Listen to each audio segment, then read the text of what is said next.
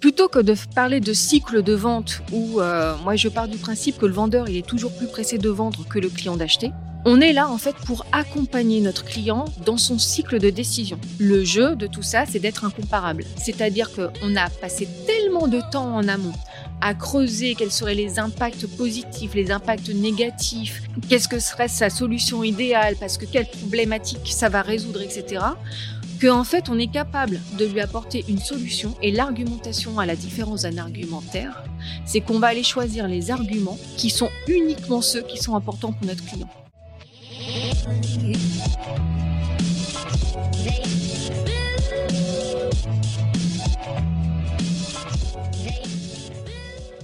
Bienvenue sur le podcast de We Are Sales by DCS. Je suis Corentine, cofondatrice de Dreamcatcher Sales, l'agence de recrutement et de consultants experte en business développement.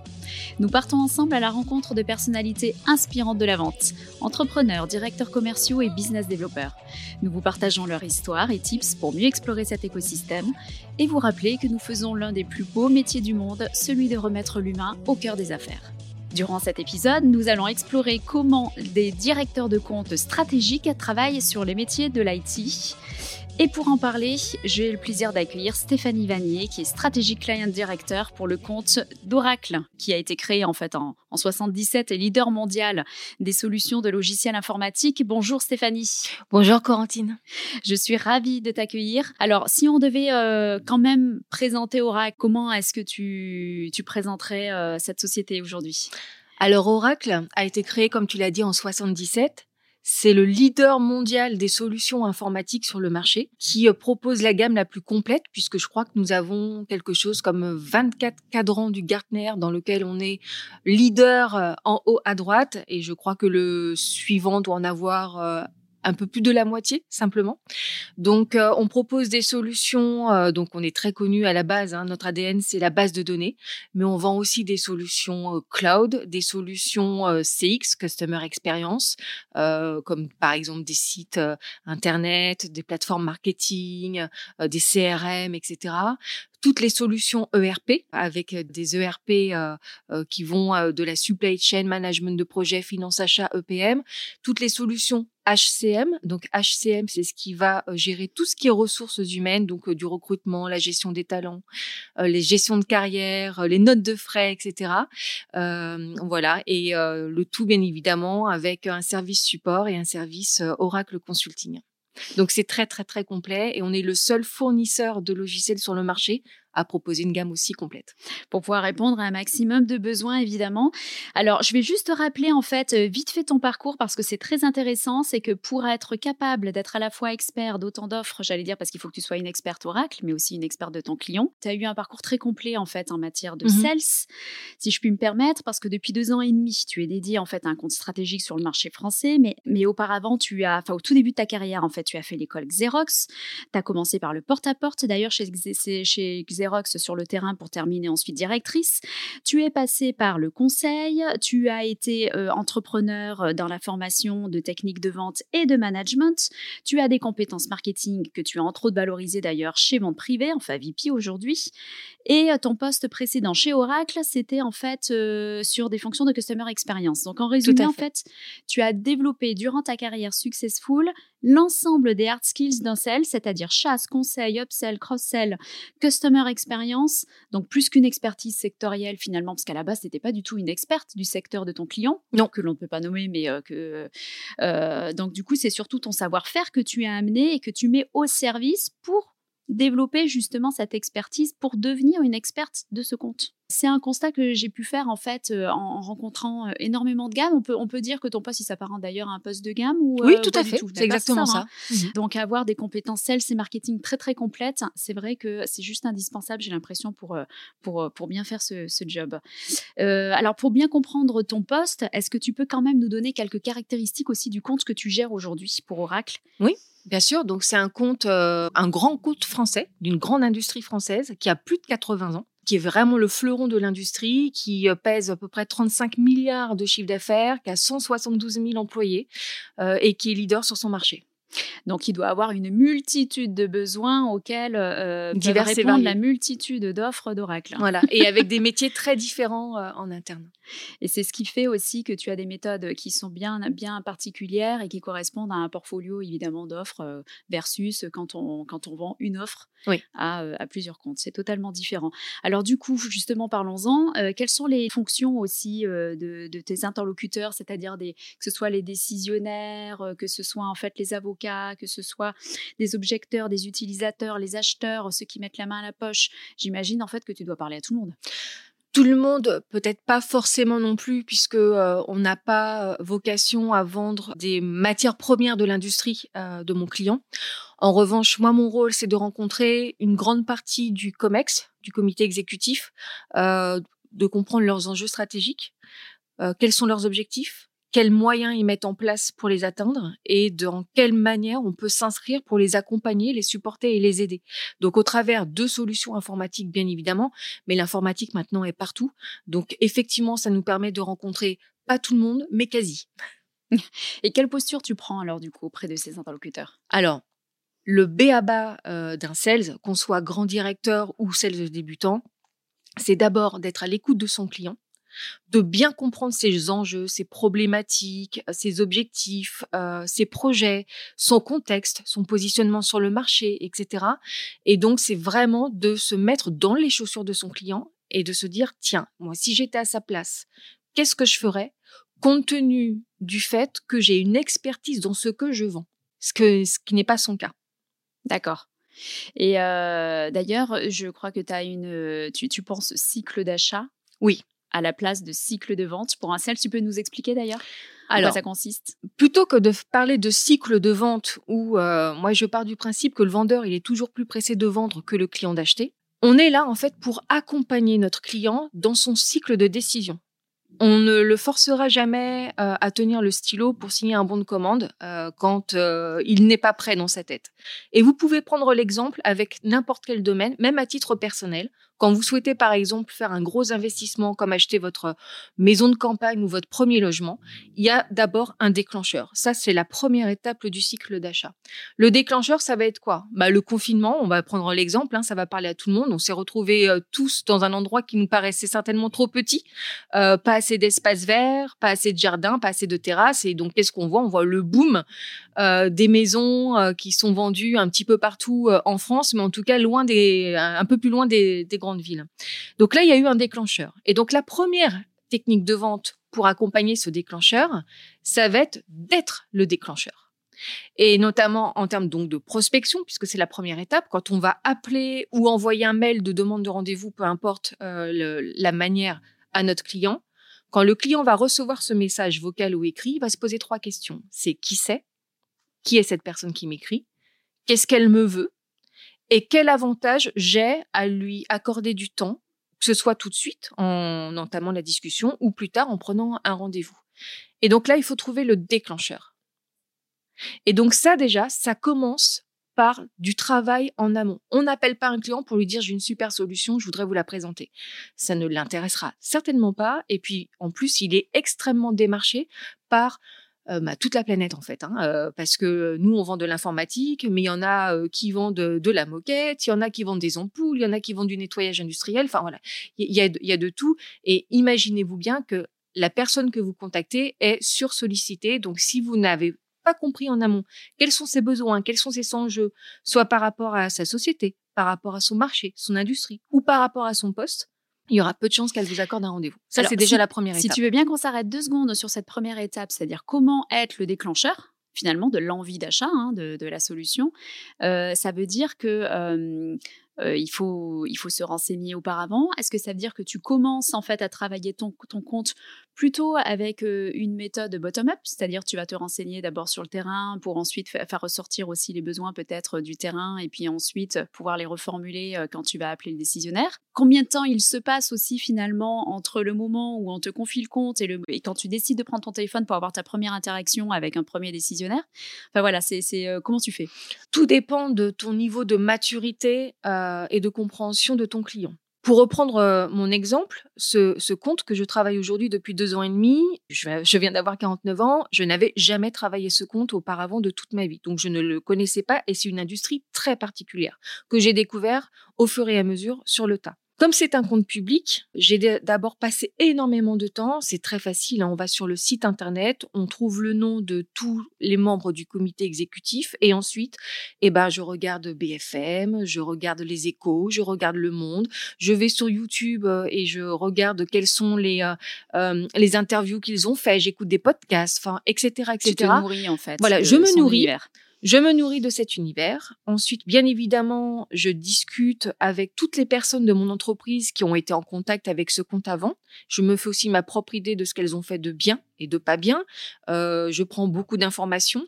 Je consulte aussi mes partenaires puisque euh, bah, Oracle travaille avec de grands groupes comme euh, Capgemini, Accenture, CGI, Sopra, Atos, enfin, etc. Donc, qu'est-ce que eux euh, font, qu'est-ce qu'ils connaissent, etc.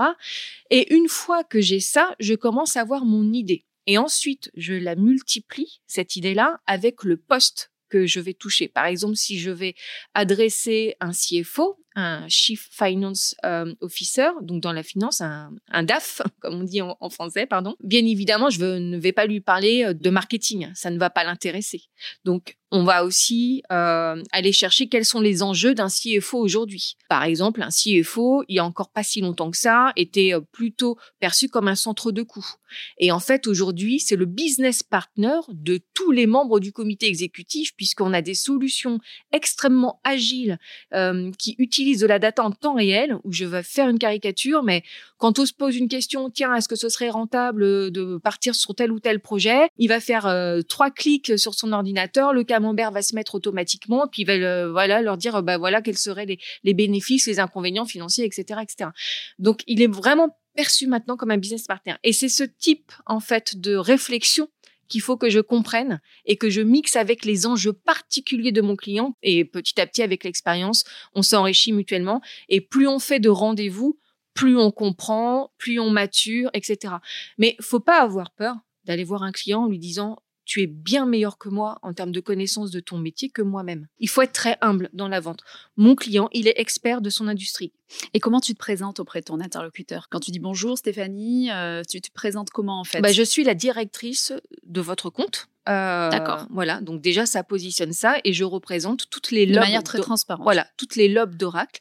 Euh, et je viens vous, vous contacter aujourd'hui parce que j'ai cru comprendre que vous aviez telle problématique et justement, c'est quelque chose que nous avons euh, mis en place chez tel ou tel autre client. Ça serait intéressant, je pense, pour vous d'échanger à ce sujet. Et pourriez-vous m'accorder un petit peu de temps euh, pour qu'on puisse en discuter et voir dans quelle mesure on pourrait nous aussi vous accompagner avec vos spécificités dans ce domaine-là. Et ça, c'est quelque chose qui est important puisque quand on adresse un membre du comité exécutif, il faut qu'il ressorte de notre rendez-vous en ayant appris quelque chose. Et quand je dis en ayant appris quelque chose, c'est pas sur nos solutions. Hein. À ce niveau-là, ils s'en foutent. C'est plutôt de sur le marché. Sur le marché, qu'est-ce qu'on a apporté, etc. Et toutes les entreprises euh, sont en train de se transformer avec le digital. Oracle elle-même s'est transformée en termes de digital et partager aussi notre propre expérience. On est aussi une très grosse boîte, hein. on fait 40 euh, milliards de chiffre d'affaires, 140 000 employés, donc on n'est pas très loin de mon client dont je, dont je viens de, parler en termes de structure. Donc c'est aussi intéressant de partager. Bah, nous aussi, on a opéré notre propre transformation. Euh, on, a, on l'a commencé avant vous. On peut aussi partager cette expérience-là. Et ça aussi, c'est intéressant. Alors, si je reprends du coup, parce que du coup, je t'ai fait dévier sur tes quatre étapes du, cycle d'achat, c'est très intéressant ce que tu nous racontes. Le, donc, la première, c'était justement le déclencheur. Le déclencheur. Et ensuite bah ensuite, on va reprendre toujours euh, l'idée de la maison. Une fois qu'on a eu le déclencheur en se disant on ne peut pas continuer à habiter dans cet appartement trop petit, etc. Donc on a le déclencheur. Qu'est-ce qu'on fait? On liste ses critères. Je veux un jardin, une chambre supplémentaire, etc., etc. Et bien évidemment, on a rarement la solution idéale, parfaite, qui répond absolument en tout point, qui rentre dans le budget, etc. Donc on met aussi une priorisation dans ces critères. Est-ce que je veux être plus près du collège ou est-ce que je préfère être un peu plus loin et avoir un plus grand jardin? Est-ce que la cheminée euh, passe en numéro 2, en numéro 3, en numéro 4 par rapport à la chambre supplémentaire, etc., etc. Et là, le travail donc du commercial en termes de technique de vente consiste à des techniques de questionnement qui doivent être très ouvertes pour bien comprendre quels sont justement ces critères-là, qu'est-ce qui est important pour le client, quels seraient euh, les impacts négatifs s'il n'avait pas cette caractéristique? Quels seraient les impacts positifs en termes de bénéfices s'il avait justement cette caractéristique et positionné en numéro un, etc. Et faire vraiment un état des lieux de sa solution idéale. On lui en a pas encore donné. On n'a encore pas présenté une maison. On n'a pas présenté dans la phase de découverte là. On est encore dans la phase de découverte et c'est pour moi la phase la plus importante. Est-ce qu'il y a des questions qui font mouche à chaque fois ou que toi tu poses systématiquement? Là, tu en as euh, déjà donné quelques-unes, hein, avec euh, quelles seraient les conséquences si euh, vous n'aviez pas voilà, cette solution? Voilà, quelles seraient les, conséquences? Qu'est-ce que vous apporterait une solution sur ce sujet? Donc, pour aller chercher les bénéfices. Et ce qui est très important, c'est que quand on pose ces questions-là qui sont très ouvertes, elles ne sont pas sujettes à interprétation. Ensuite, pour notre argumentation, qui va être la troisième étape, il n'y a plus qu'à faire un copier-coller. Alors que très souvent, certainement dû au stress, les commerciaux veulent montrer qu'ils savent je maîtrise, je connais le sujet, etc. Donc, on va souvent poser des questions alternatives, voire des QCM. Euh, je fais une caricature, mais c'est pas loin. Euh, il faut vraiment pas oublier que notre client en face, il connaît son métier quand même beaucoup mieux que nous et euh, il sait répondre. Faut pas s'inquiéter pour ça, il sait répondre. Donc les questions très ouvertes, on peut les poser et il est tout à fait naturel qu'on ne connaisse pas forcément la réponse. Quels sont les bénéfices pour toi, Corentine, si tu achètes une maison avec une chambre supplémentaire? Je ne peux pas répondre à ta place. Et donc, si moi je fais ta réponse, elle a toutes les chances d'être fausse.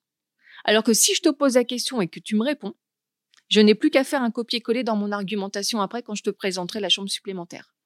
Très bien. On était à la troisième étape? Donc la troisième étape, c'est l'argumentation. L'argumentation, présentation de la solution. Donc là, tu visites. Donc qu'est-ce que fait le client à ce moment-là? Il compare. Et en fait, le jeu de tout ça, c'est d'être incomparable. C'est-à-dire qu'on a passé tellement de temps en amont à creuser quels seraient les impacts positifs, les impacts négatifs, qu'est-ce que serait sa solution idéale, parce que quelle problématique ça va résoudre, etc. Que en fait, on est capable. Alors bien évidemment, si on a la solution, on sait peut-être pas forcément répondre euh, toujours à tout, mais on est capable de lui apporter une solution. Et l'argumentation, à la différence d'un argumentaire, c'est qu'on va aller choisir les arguments qui sont uniquement ceux qui sont importants pour notre client. C'est pas la peine de rajouter en disant et en plus vous avez un parking où vous pouvez garer six voitures. j'en ai que deux, j'en ai rien à faire. Et du coup, en plus, on va s'en servir pour vous dire c'est beaucoup trop cher. Donc le et en plus, c'est vraiment la chose à bannir au moment de l'argumentation. C'est j'ai décelé tel besoin et un besoin, c'est un souci plus un souhait de le résoudre. Sinon, c'est pas un besoin, c'est une envie et c'est complètement différent et on va aller présenter notre solution uniquement en présentant la réponse à ses besoins. Et c'est tout. Et c'est très dur pour un commercial de faire le et c'est tout. tout. voilà, c'est sûr. Et donc, quatrième étape? Ma Quatrième étape, c'est celle que tout le monde préfère côté commerciaux et celle qui fait le plus peur les clients, c'est bah, l'engagement. L'engagement, c'est le moment où on signe le contrat. Alors, surtout euh, quand un client vous dit c'est trop cher, ne surtout pas tomber dans le piège de par rapport à quoi? Parce qu'on vient de faire tout le travail en amont, on l'a bien fait pour éviter d'être comparé. On est incomparable, on a la solution qui répond parfaitement à ses besoins. Et, c'est pourtant une question que beaucoup de sales posent. Tout à fait. Donc, à la question, euh, enfin, à la réflexion, euh, c'est trop cher, c'est en fait une ouverture à la négociation. Moi, ce que je fais dans ces cas-là, c'est si je comprends bien, on est bien d'accord que ma solution répond en tout point à vos besoins et que, en fait, maintenant, si on se met à la table de négociation et qu'on trouve un compromis sur les modalités euh, contractuelles et financières, euh, on est prêt à signer le contrat. En fait, quand vous dites c'est trop cher, c'est on rentre en égo. C'est-à-dire qu'il n'y a plus à revenir sur la solution. Ne jamais s'asseoir à la table de négociation tant que le client n'a pas validé techniquement la solution, euh, l'offre ou, le service. Donc lui faire formuler en tout cas cette validation. Et après, comment tu prépares ta négociation? Alors une négociation, ça se prépare aussi. Tout est une préparation, c'est une négociation. C'est je vais lister, d'après moi, tous les éléments que le client va me demander. En termes de négociation. Alors bien évidemment, il va me demander de baisser le prix, mais pas que. Il va peut-être vouloir euh, négocier les modalités de paiement, les modes de paiement, euh, les échéanciers, quand est-ce qu'on commence. Euh, après, en fonction des offres ou de services, j'en sais rien, mais il va peut-être me demander de repeindre ce que j'achète dans sa couleur avec son logo. Enfin voilà. Et donc, je dois d'abord lister tout ce qu'il va me demander. Ensuite, je vais d'abord essayer de donner tout ce qui a de la valeur pour lui et qui ne me coûte rien à moi parce qu'il y a des concessions qui, euh, qui nous coûtent rien, et tout ce qui a peu de valeur à lui et qui me coûte très cher à moi. Et là, il va falloir faire du troc. Et l'objectif, c'est que, bien évidemment, tout le monde bluffe quand il va dire euh, vous me faites moins 30%. Pour lui, je prends des caricatures encore, mais un bon deal, c'est d'arriver à moins 20 ou moins 15. Et, euh, et donc, c'est comment on fait pour que chacun fasse un morceau du chemin et se retrouve au milieu et se serre la main. Un bon deal, c'est un deal où tout le monde est content tout le monde a fait une bonne affaire, mais c'est aussi un deal où le fournisseur gagne aussi de l'argent parce que euh, c'est quand même l'objectif. Et voilà. on répond, euh, on répond aux besoins du client de manière euh, la, plus idéale possible avec un bon prix. En position de partenaire. Oui. Et, en relation gagnant-gagnant. C'est parce que le, le, but là, on est vraiment sur des relations évidemment, une stratégie de long terme avec le compte. Exactement. Euh, d'ailleurs, tu l'as très bien dit en amont, il faut pas se précipiter, il faut se préparer, il faut d'abord se renseigner pour bien comprendre l'écosystème en fait de son compte euh, quand on quand on n'a qu'un seul compte. Euh, les sales sont souvent drivés, par leurs variables en fait et leurs objectifs mmh. commerciaux individuels. Et toi, tu m'as dit qu'à ta prise de poste, tu as surtout eu un objectif très customer care en fait finalement, c'est-à-dire reprendre en fait une relation de confiance. Et donc, bah, comment, quel temps tu t'es laissé ou est-ce que c'est toujours euh, le cas en fait quand on est gamme finalement euh, euh, cette stratégie long terme ou, là c'était spécifique finalement Non, je, pense alors sauf si on est dans une stratégie de terre brûlée, mais la vente c'est quelque chose qui se fait sur du long terme et c'est pour ça qu'il faut toujours être très très propre dans ce qu'on fait, ne jamais mentir et puis toujours respecter ses engagements. Et si le client nous demande des engagements et qu'on sait qu'on ne saura pas les respecter, il faut le dire. Et il faut ne pas avoir peur de parler de ses propres contraintes, puisque nos, chaque entreprise a ses propres contraintes aussi, que ce soit en termes de validation des modalités contractuelles. c'est parfois très rigide. Et puis moi, je travaille avec un compte public, donc c'est à nous boîte américaine de nous soumettre euh, à ces obligations et c'est franchement pas simple. Donc on a des contraintes qui sont très fortes en termes de modalités contractuelles pour travailler ensemble et on s'en parle, voilà, et on essaye de trouver euh, un milieu. Je négocie parfois plus en interne qu'avec mon client.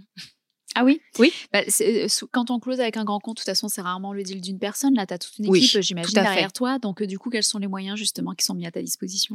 Alors, chez Oracle, on a de la chance d'avoir énormément de moyens, puisqu'on a des sales, on a des avant-ventes, on a des euh, customer success, on a des bid directors, on a des, des insights, on a du marketing. Enfin, on a vraiment tout ce qu'il faut. On a des deal managers, on a, on a des managers. Enfin, voilà.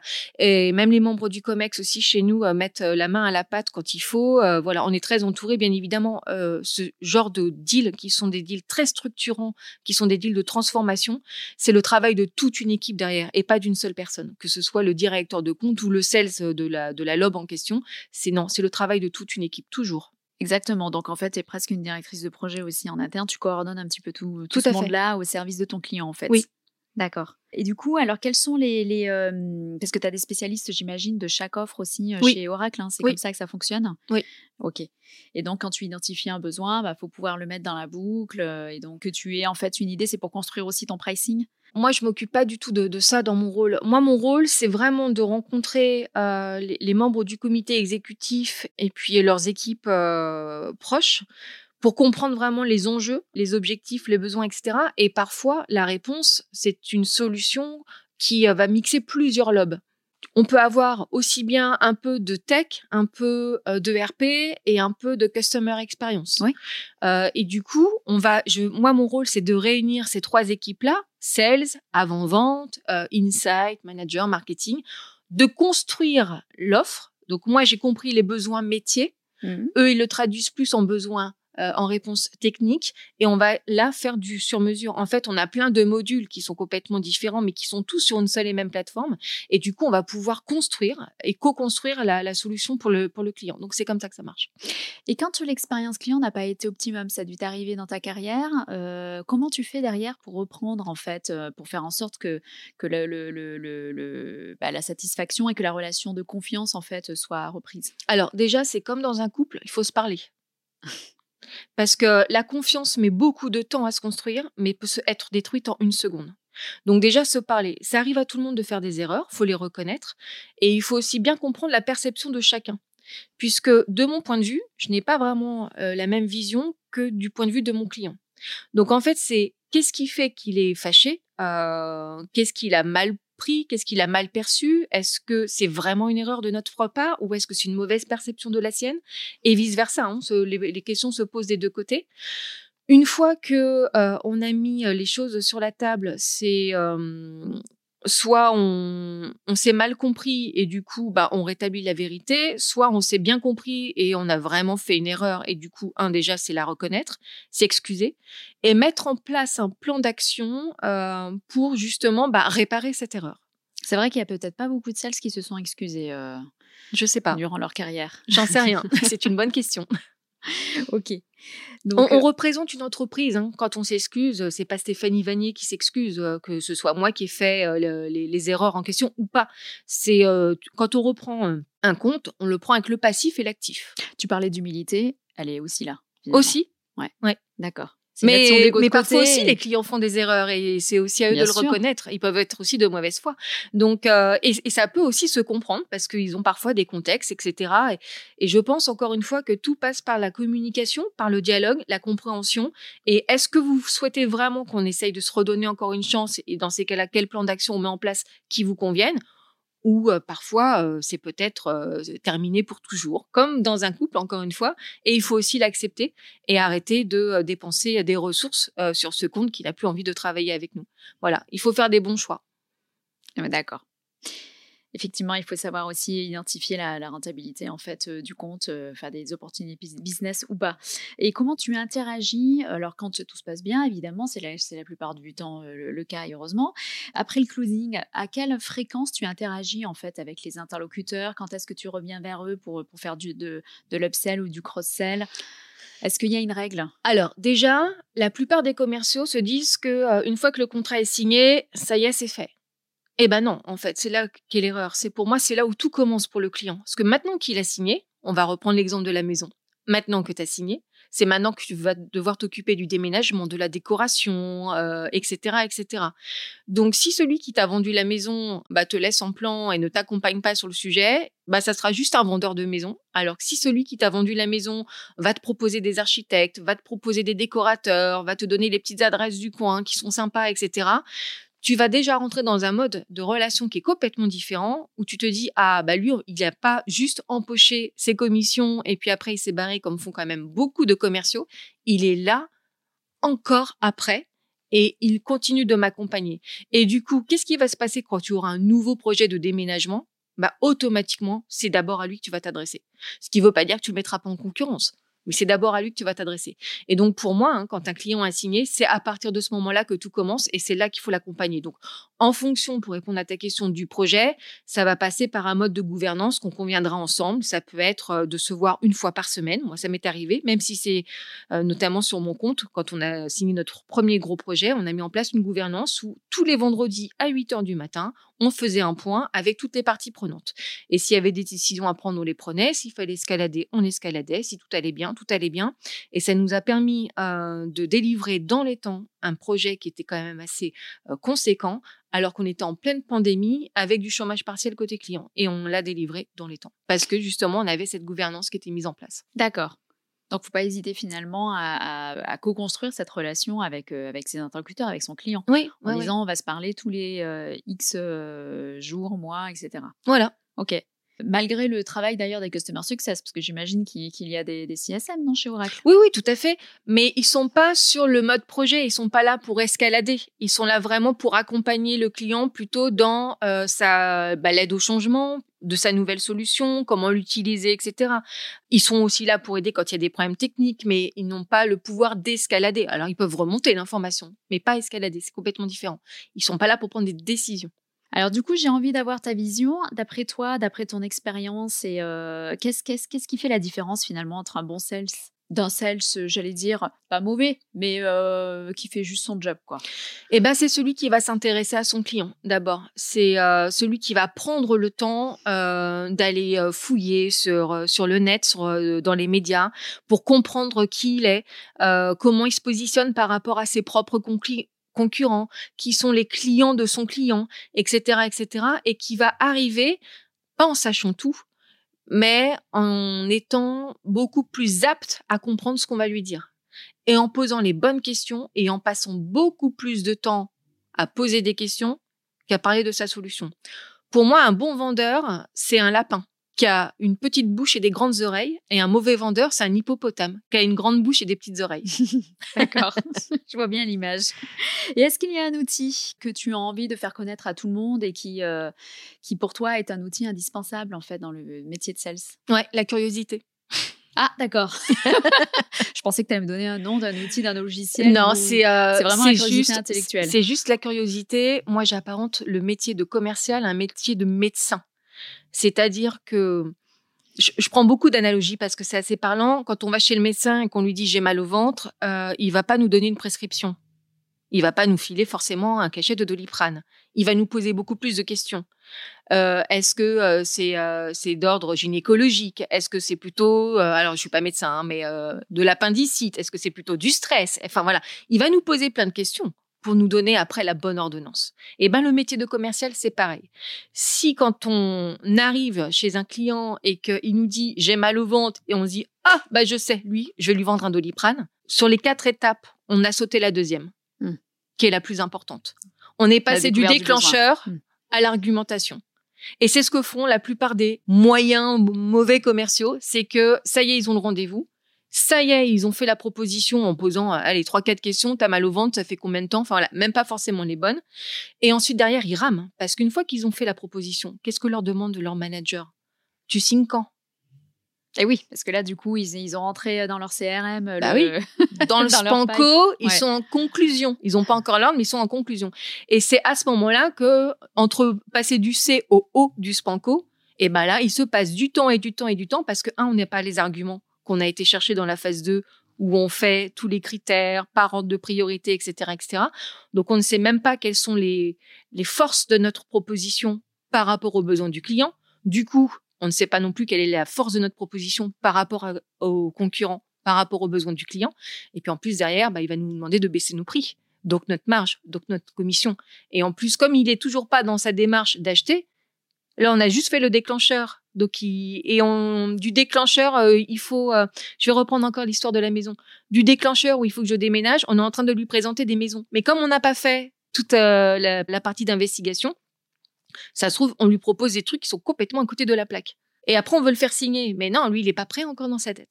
En fait, c'est ça la, problématique. Donc, pour moi, le meilleur outil, c'est sa curiosité. Et puis, en plus, mais c'est tellement enrichissant. Moi, j'apprends tous les jours tous les jours. Ça fait 25 ans que je fais ce métier. Ça fait 25 ans que j'apprends tous les jours. Tout le monde sait, par exemple, quand on sort de l'école, à quoi sert un avocat. Mais tant qu'on lui a pas demandé comment il travaillait, bon, on ne sait pas. Le notaire, c'est pareil. Enfin, voilà. Airbus, euh, Orange, enfin, peu importe. Peu importe les, clients, à chaque fois que je découvre des clients, même si je, tout le monde les connaît sur le marché du grand public, comment ils fonctionnent à l'intérieur. Quel est leur ADN Faire preuve d'empathie, se mettre à la place d'eux, comprendre. Se mettre dans les chaussures de notre client et hmm. essayer de faire en sorte que son métier devienne le nôtre pour qu'on comprenne vraiment bien quelles sont euh, les problématiques. Quel est le meilleur conseil sales qu'on t'ait donné, toi, dans ta carrière? Est-ce que tu en as rencontré des personnes qui t'ont inspiré c'est d'être créatif. Bien évidemment qu'on a des choses euh, sur étagère à vendre, mais ça ne nous empêche pas euh, de les enjoliver, de rajouter peut-être des choses, des extensions, d'aller peut-être chercher aussi des startups qui peuvent apporter le petit complément qui va bien, etc. Ne se donner aucune limite et être créatif. Et encore une fois, le meilleur conseil, c'est bah, de s'intéresser à eux, à mmh notre client. D'accord. Et alors, du coup, qui t'inspire euh, dans, ta carrière qui, ou qui t'a inspiré, en fait Parce que du coup, euh, il faut la, nourrir, cette créativité? Oui, tout à fait. Alors, euh, déjà, il faut, faut pas se focaliser sur une ou deux personnes. Moi, je, suis curieuse de plein de choses euh, diverses et variées. Euh, j'adore, par exemple, la couture. Euh, je suis en train de passer mon brevet de pilote du LM. Enfin, tu vois, ça n'a rien à voir.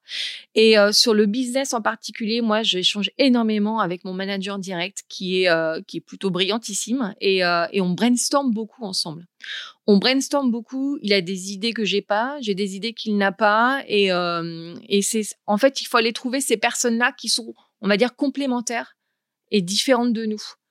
Euh, et moi, j'aime bien brainstormer avec euh, mes équipes aussi, notamment euh, bah, pour mon client actuel, on avait un projet qu'on avait envie de, de marketer et de lui donner un, nom. Et on s'est réunis, on n'était pas très nombreux, on était trois autour d'une table et, euh, et, on est parti, euh, mais vraiment dans des délires. On a même bien rigolé, on a passé un très bon moment et on a fini par sortir un truc du chapeau qui était juste génial. Et quand je l'ai présenté euh, ben, à un membre du COMEX de, de, de, mon compte, il était assez époustouflé. alors, par la solution en elle-même qui répondait parfaitement à ses besoins et que j'avais extrêmement bien compris, oui, mais surtout par le côté très créatif et, euh, innovant euh, qu'on apportait en termes de, marketing, mais qui était vraiment du marketing fait maison hein, pour le coup. Et c'est intéressant ce que tu dis en fait, parce que finalement, on a tendance, même, même d'ailleurs, les, les, entreprises ont tendance à recruter des sales qui sont tous issus du même moule, alors qu'en fait, la diversité finalement est une vraie source de richesse. Oui, donc, il ne faut pas être tous issus du même, de la même formation, par exemple, ou de la même entreprise, ou du même secteur. Bah, sinon, c'est co-sanguin. Et donc, c'est jamais bon le co-sanguin. et c'est pour ça, moi, dans ma carrière, je n'ai jamais été travailler chez un concurrent. À chaque fois, j'ai changé complètement de secteur d'activité et de client. Alors, certes, il faut savoir sortir de sa bulle de confort. Euh, c'est une remise en cause et en question à chaque fois. C'est aussi un risque que prend l'entreprise euh, parce qu'en plus, ça coûte plus cher à onboarder. Euh, forcément, si on ne vient pas du secteur, si on ne connaît pas notre, notre client ou son industrie, eh ben, il faut attendre d'adaptation.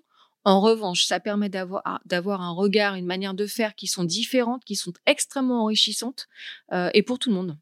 Donc, euh, donc voilà. Et effectivement, quand on regarde les annonces euh, d'emploi, hein, enfin, ça fait bien longtemps que ça m'est pas arrivé, mais je sais que c'est toujours le cas. Bah, on cherche quelqu'un qui travaille aujourd'hui à la concurrence hein, pour faire court. C'est vrai. Bah, et c'est dommage.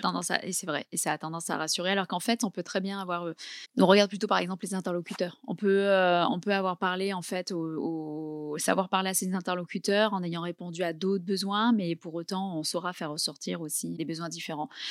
Une question un petit peu inversée, c'est euh, est-ce qu'il y a quelque chose qui ne fonctionne jamais en fait euh, en sales ou en méthode de vente? Oui, l'agressivité, l'arrogance. Et, euh, justement, bah, quand on n'a pas fait ce cycle de décision d'achat, quand on n'a pas accompagné son client et qu'on a remis notre proposition et que notre management nous demande de closer, puisque à partir du moment où on a remis une offre, faut pas que la proposition se balade trois mois dans la nature. Et du coup, Qu'est-ce qu'on fait? On met la pression à son client pour signer. Et ça, enfin, quand on se met de l'autre côté et quand on se met à la place du client qui lui n'a pas fait toute sa démarche dans sa tête, c'est extrêmement désagréable. Et c'est absolument pas un bon terreau euh, pour construire une relation de confiance. D'accord. Donc finalement, tout ça, ça peut se résumer par du bon sens. C'est du bon sens c'est de l'écoute, c'est de l'enrichissement mutuel, euh, parce que moi, je m'enrichis au contact de mes clients parce que je découvre des industries, je découvre des activités, je découvre des fonctions que je ne connaissais pas. Et eux, ils s'enrichissent aussi euh, à mon encontre parce que comme je prends le temps de bien comprendre leur métier, je suis plus apte à leur apporter la bonne solution. Et, euh, et c'est gagnant-gagnant. Bah, merci en tout cas pour tous ces conseils. Est-ce qu'il y a une question que je t'ai pas posée et que tu aurais aimé partager non. avec les auditeurs? Tu as été assez complète. Ah bah, formidable. Donc, en tout cas, je, retiendrai effectivement, encore une fois, la créativité, ça on l'entend beaucoup, hein, c'est vrai à ce, micro, mais on le dira jamais assez de toute façon. La créativité, la curiosité, la posture de partenaire, ne pas forcément, enfin, savoir respecter aussi le temps de décision finalement de, son, décisionnaire, de son interlocuteur. tout ça, effectivement, est du bon sens, mais encore faut-il se le rappeler. Ah si, je pourrais peut-être ajouter quelque chose qui permet de construire la relation de confiance, c'est quand on se rend compte qu'on n'a pas la meilleure solution, il vaut mieux le dire. Il vaut mieux savoir dire non. Il vaut mieux savoir dire non et Ce il vaut est très mieux compliqué pour un sales. Ouais, il vaut mieux rater une vente mais construire une vraie relation de confiance et dire là, c'est vraiment moi qui suis la meilleure et je vais vous expliquer pourquoi et je vous assois ma conviction plutôt que de vouloir vendre à tout prix. Moi, il m'arrive de faire des no-go parce que je sais soit que les dés sont pipés, parce que le client a déjà sa préférence et encore une fois, faut le respecter, c'est son choix. Nous aussi, on a des préférences. Soit parce que euh, là-dessus, on n'est franchement pas le meilleur du marché euh, et du coup, ben, je dirais, euh, mobilisons nos ressources ailleurs.